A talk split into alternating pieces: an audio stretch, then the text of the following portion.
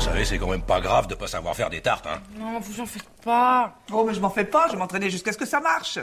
Vous voulez dire que vous allez en refaire Tous les jours Tous les jours Non, mais je vais varier les fruits, vous inquiétez pas. Et vous allez varier la pâte aussi Non, mais n'exagérez pas non plus, je vous demande quand même pas de manger des briques.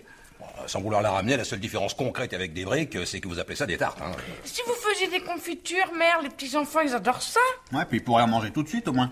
Tandis que ça, avant un an, ils ont passé Chico de toute façon. Ah, puis attention, faut pas s'amuser à attaquer ça avec des dents de lait, hein. Attendez, au cas où vous ayez un creux dans l'après-midi. Oui, ou une fissure à colmater dans un muret. Ah bah ça va, on plaisante. On plaisante, on plaisante. euh. Est-ce que vous aimez les histoires Qu'elles soient sombres, rocambolesques ou tout à fait improbables Et est-ce que vous aimez l'histoire L'histoire avec un grand H Si vous répondez oui à ces deux questions, venez découvrir Pépites d'Histoire, le podcast qui vous raconte les petites histoires de la grande. Ici Londres. Vous pouvez le retrouver dès maintenant sur toutes les applis d'écoute. À tout de suite.